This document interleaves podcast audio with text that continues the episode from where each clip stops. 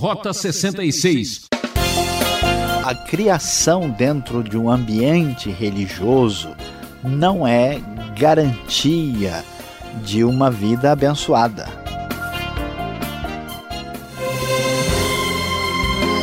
Rota 66, o sentido obrigatório para quem deseja conhecer os mistérios de Deus, está no ar.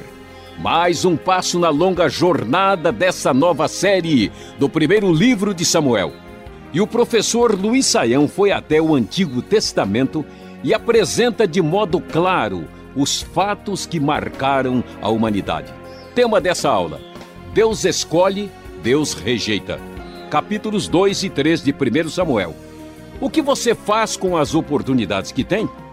Sabe, eu conheço muitos que não puderam quando deviam, porque não quiseram quando podiam. Vou repetir. Conheço muitos que não puderam quando deviam, porque não quiseram quando podiam. Para entender melhor, ouça essa aula.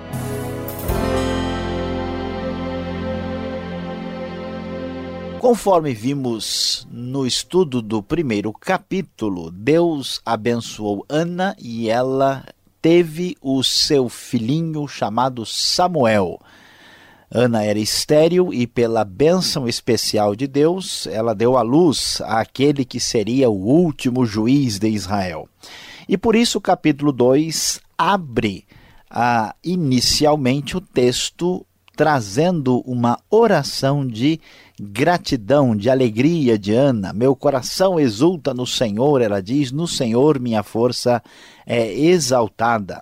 E ela diz coisas muito importantes que revelam quem Deus é e o que ele faz. Versículo 2, na NVI, nos diz: Não há ninguém santo como o Senhor, não há outro além de ti, não há rocha alguma como nosso Deus. E o texto prossegue dizendo coisas especiais. Os que tinham muito agora trabalham por comida, mas os que estavam famintos agora não passam fome. A que era estéril deu à luz sete filhos, mas a que tinha muitos filhos ficou sem vigor. O Senhor mata e preserva a vida, ele faz descer a sepultura e dela resgata. O Senhor é quem dá pobreza e riqueza, ele humilha e exalta, levanta do pó o necessitado e do monte de cinzas, ergue o pobre, ele os faz sentar-se com príncipes e lhes dá lugar de honra. Deus é o Deus grandioso que faz aquilo que lhe apraz. Ele escolhe e rejeita, ele abençoa os humildes, ele é aquele capaz de dar e tirar a vida. E o texto prossegue dizendo coisas muito especiais sobre Deus, pois os alicerces da terra são do Senhor. Sobre eles estabeleceu o mundo, ele guardará os pés dos seus santos, mas os ímpios serão silenciados nas trevas, pois não é pela força que o homem prevalece. Aqueles que se opõem ao Senhor serão despedaçados, ele trovejará do céu contra eles, o Senhor julgará até os confins da terra, ele dará poder a seu rei, exaltará a força do seu ungido. E depois desta oração de Ana, que ressalta o poder grandioso de Deus e a sua capacidade de restaurar o necessitado, de abençoar a mulher estéril, o texto prossegue e nos fala a respeito de Eli e sua família. E surpreendentemente, os filhos de Eli eram muito maus, não se importavam com o Senhor. E quando os deveres de sacerdotes deveriam ser cumpridos, eles desrespeitavam completamente. Quando alguém trazia um sacrifício, diz o texto, o sacerdote tinha um auxiliar que trazia uh, um garfo de três dentes, enquanto a carne estava cozinhando, ele enfiava o garfo na panela, né, é, ou na vasilha ali, e o sacerdote pegava para si tudo que vinha no garfo. Assim eles faziam com os israelitas uh, que iam a Siló. Antes de queimar a gordura, vinha o auxiliar do sacerdote e dizia ao homem que estava oferecendo o sacrifício: Dê um pedaço desta carne para o sacerdote assado, ele não aceitará de você carne cozida, somente crua. E assim eles desrespeitavam tudo. O homem, se caso reclamasse, dizendo: Deixe primeiro a gordura se queimar, então pegue o que quiser, que era a ordem de Deus para o, para o sacrifício eles diziam então: não, entregue a carne agora, senão eu a tomarei à força. O pecado deles era muito grande à vista do Senhor. eles não tinham nenhuma percepção do que era santidade. Portanto, Deus ficou muito aborrecido por causa dessa atitude uh, desses filhos de Eli. E o texto então nos diz que, enquanto isso, o menino Samuel foi crescendo uh, junto com Eli para poder uh, servir a Deus ali naquele santuário. Eli já estava ficando idoso, sabia que os seus filhos estavam aí fazendo muitas maldades e ele chegou a falar com eles e reclamar da conduta, mas eles não ouviram de modo algum diz o texto sagrado. Enquanto isso, Samuel crescia e enquanto que os filhos de Eli estavam indo numa direção perigosa.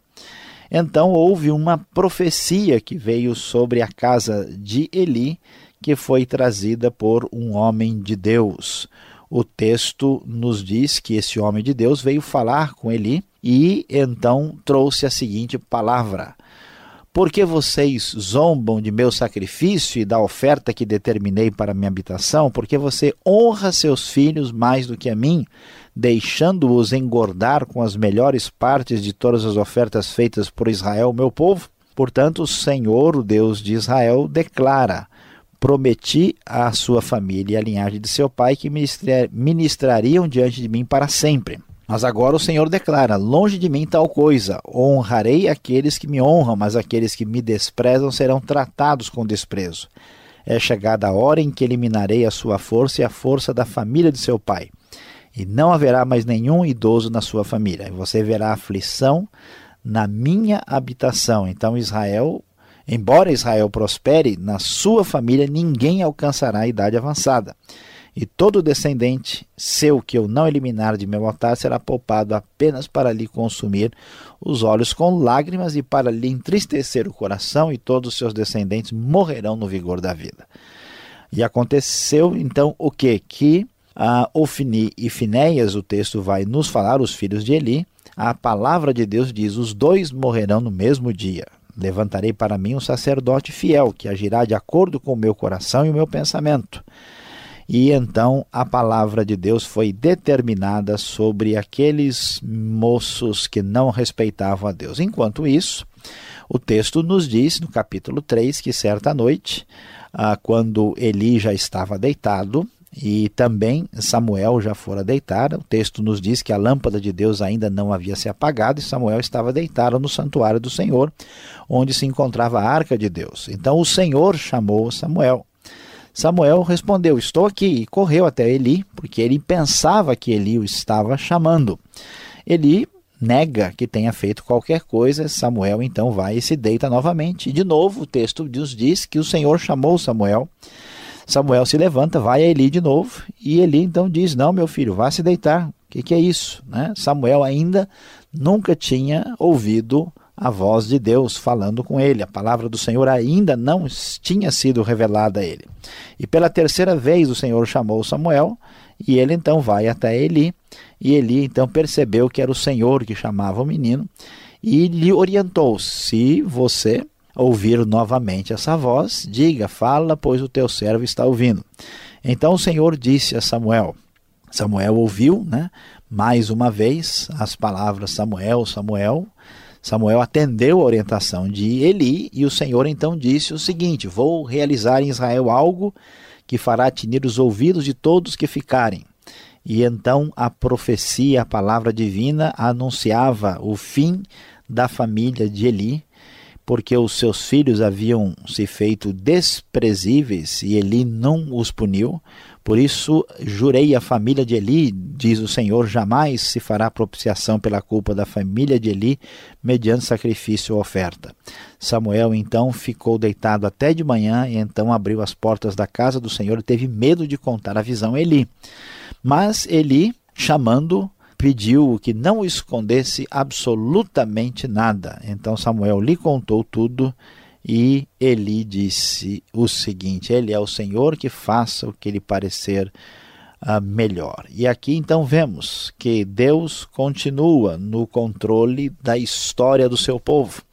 Aqueles filhos do sacerdote Eli, pela sua conduta absurda de rejeitar a santidade de Deus, de desprezar completamente aquilo que era sagrado, foram acumulando a ira de Deus para si mesmos. Eli errou terrivelmente porque deu atenção maior, mais valor aos seus próprios filhos do que ao Senhor Deus. Portanto, Eli os protegia de maneira indevida, de modo que por isso a sua família foi para sempre extirpada da sua função uh, sacerdotal e os filhos não podiam mais, de modo algum, receber a função que tinham. Morreram os dois no mesmo dia, conforme o anúncio da palavra de Deus. Enquanto Deus rejeitava esses homens maus e perversos, a ação de Deus, que começou ali através daquela mãe que fora estéril, daquela simples Ana, agora com seu filho Samuel, que é escolhido por Deus e Deus anuncia-se ainda este menino que é, ainda está crescendo e aprendendo as coisas de Deus e o escolhe como ah, o último juiz, como um profeta, alguém que vai trazer a palavra divina para conduzir o povo de Israel no meio das dificuldades. A grande verdade é que através das complicações da história humana, através ah, do seu transcurso histórico, Deus permanece soberano, dirigindo tudo de acordo com a sua vontade. A verdade é que Deus escolhe e Deus rejeita, porque, como bem sabia o próprio Eli, ele é o Senhor.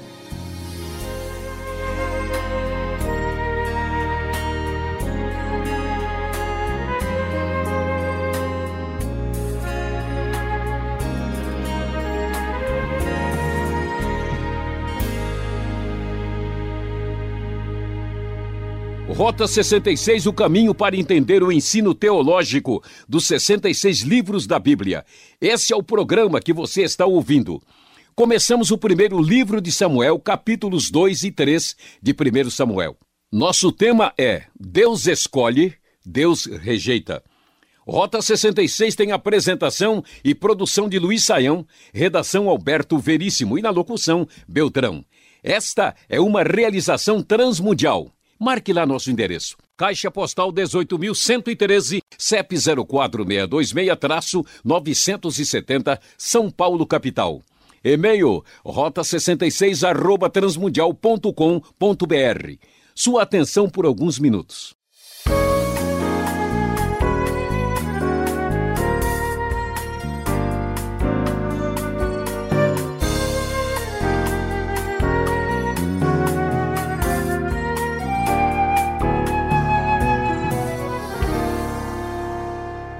Agora aquela parte do programa que você estava esperando as perguntas para o professor Luiz Saião, entender um pouco melhor esse texto de 1 Samuel, capítulos 2 e 3.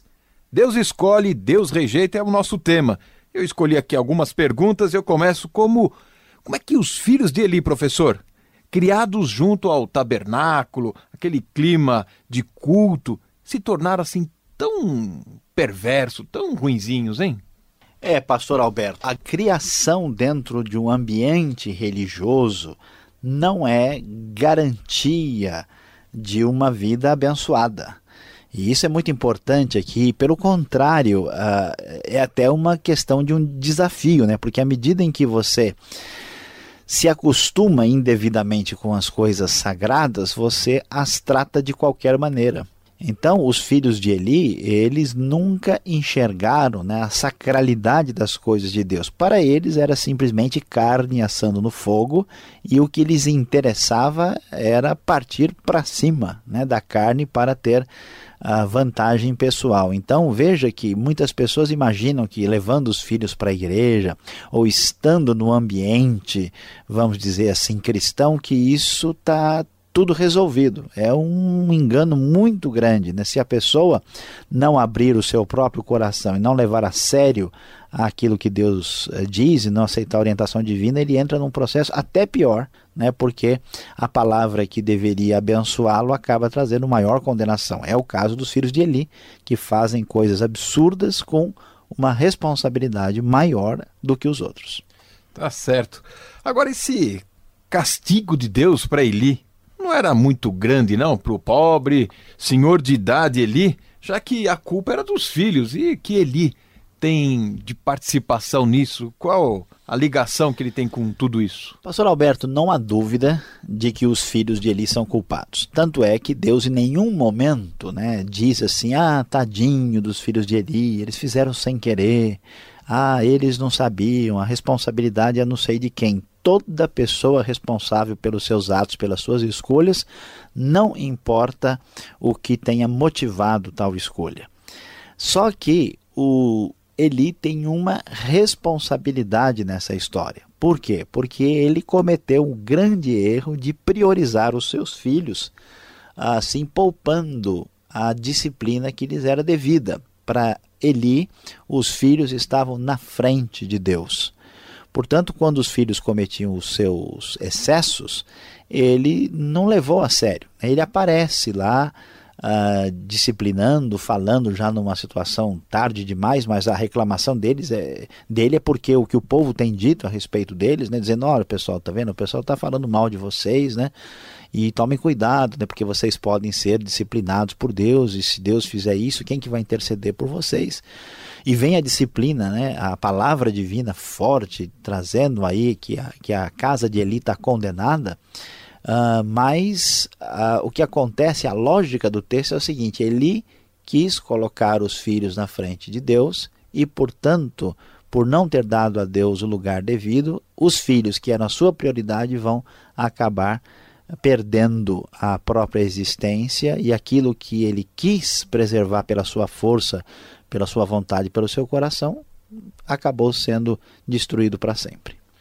Nesse momento da história de Israel, do povo, a monarquia ainda vai acontecer, de repente aparece aqui no verso 27 do capítulo 2: Veio um homem de Deus a Eli e disse: Quem é esse homem de Deus que aparece aqui? Ele vem, fala, que credenciais ele tem? Não tem autoridade? Vem da onde? Nós ainda estamos na época dos juízes. Não existe aí uma, uma centralização geral das coisas. Uh, e nesse começo de Samuel, a gente vai ouvir falar de escola de profetas, a gente vai falar, vou ouvir falar aí de grupos de pessoas que, que são videntes, que recebem alguma coisa de Deus. Provavelmente esse homem era um, uma espécie de profeta carismático particular que recebeu uma palavra divina e ele corajosamente foi lá dizer.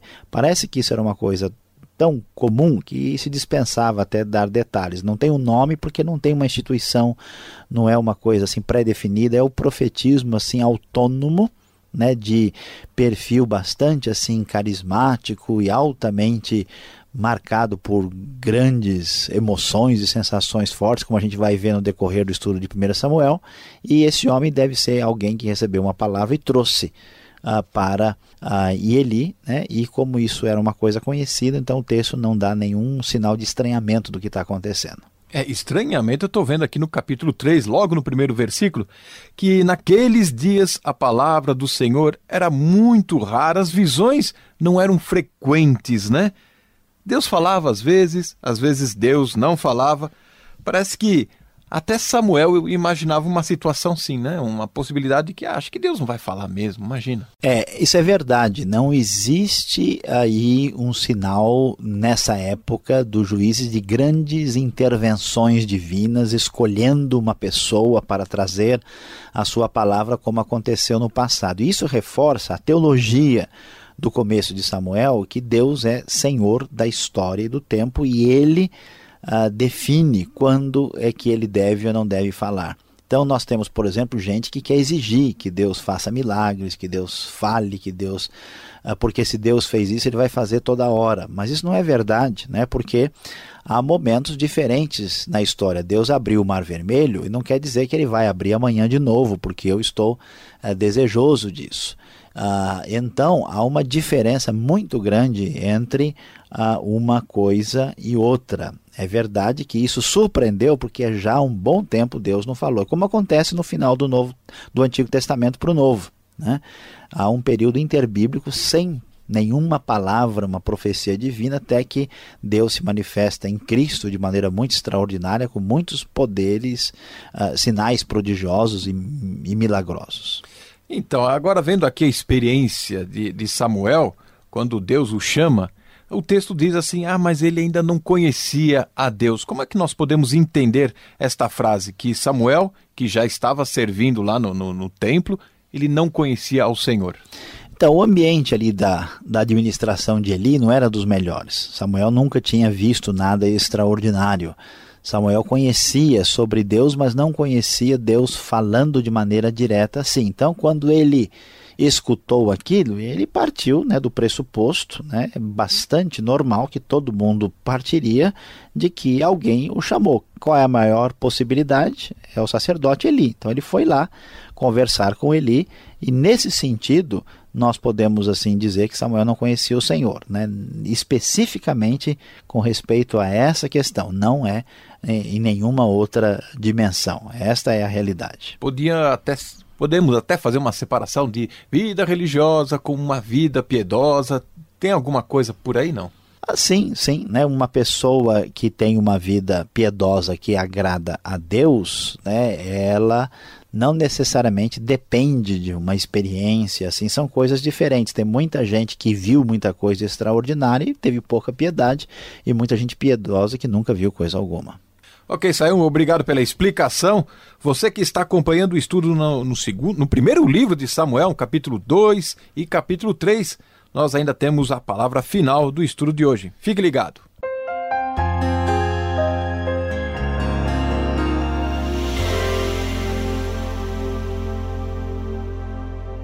Hoje, aqui no Rota 66, nós estudamos no primeiro livro de Samuel, o capítulo 2 e o capítulo 3. E o nosso tema de estudo foi Deus escolhe e Deus rejeita. E nós vimos como aqueles filhos do sacerdote Eli foram rejeitados por Deus pelo seu mau comportamento o que trouxe um grande infortúnio sobre a família e a descendência de Eli. Ao mesmo tempo, vemos como a bênção de Deus atingiu Ana e ao seu filho Samuel, que se tornou uma das maiores bênçãos da história de Israel.